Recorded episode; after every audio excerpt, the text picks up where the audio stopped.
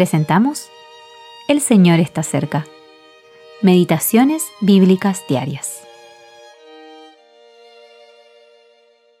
Meditación para el día 13 de diciembre de 2023. El fruto del Espíritu es mansedumbre, dominio propio. Gálatas capítulo 5 versículos 22 al 23. El matrimonio y el fruto del Espíritu. Tercera parte. Estas dos cualidades, producidas por el Espíritu, proporcionan parte del fundamento para un matrimonio sólido. Mansedumbre. La mansedumbre es renunciar a los propios derechos y no vengarse ni tomar represalias.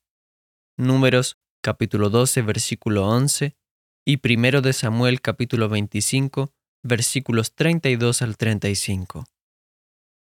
En cambio, si usted es manso, hará todo lo posible para aliviar el problema causado por la acción de su cónyuge. Una persona mansa es aquella que reconoce sus defectos, la prontitud para confesar nuestras palabras y actitudes hirientes a nuestro cónyuge es un ingrediente crucial para un matrimonio sólido. En momentos de debilidad, decimos o le hacemos cosas a nuestro cónyuge que son imprudentes, pecaminosas o hirientes. Con demasiada frecuencia, por tratarse de nuestro cónyuge, nos volvemos permisivos con nuestras actitudes pecaminosas o incluso nos ponemos a la defensiva. En lugar de entristecernos, a veces nos involucramos en discusiones aireadas y en conflictos continuos. O lo que es peor, nos desquitamos con una fría indiferencia. Lo que se necesita entonces es la confesión, es decir, reconocer la falta o el comportamiento hiriente.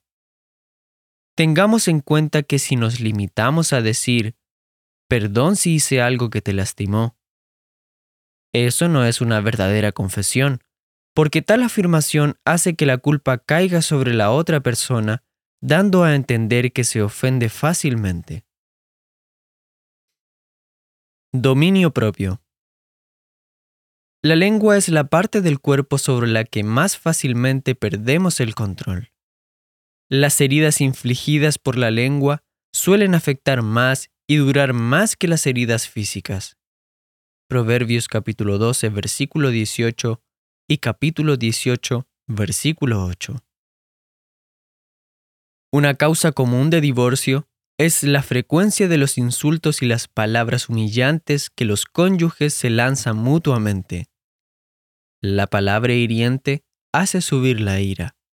Proverbios capítulo 15, versículo 1.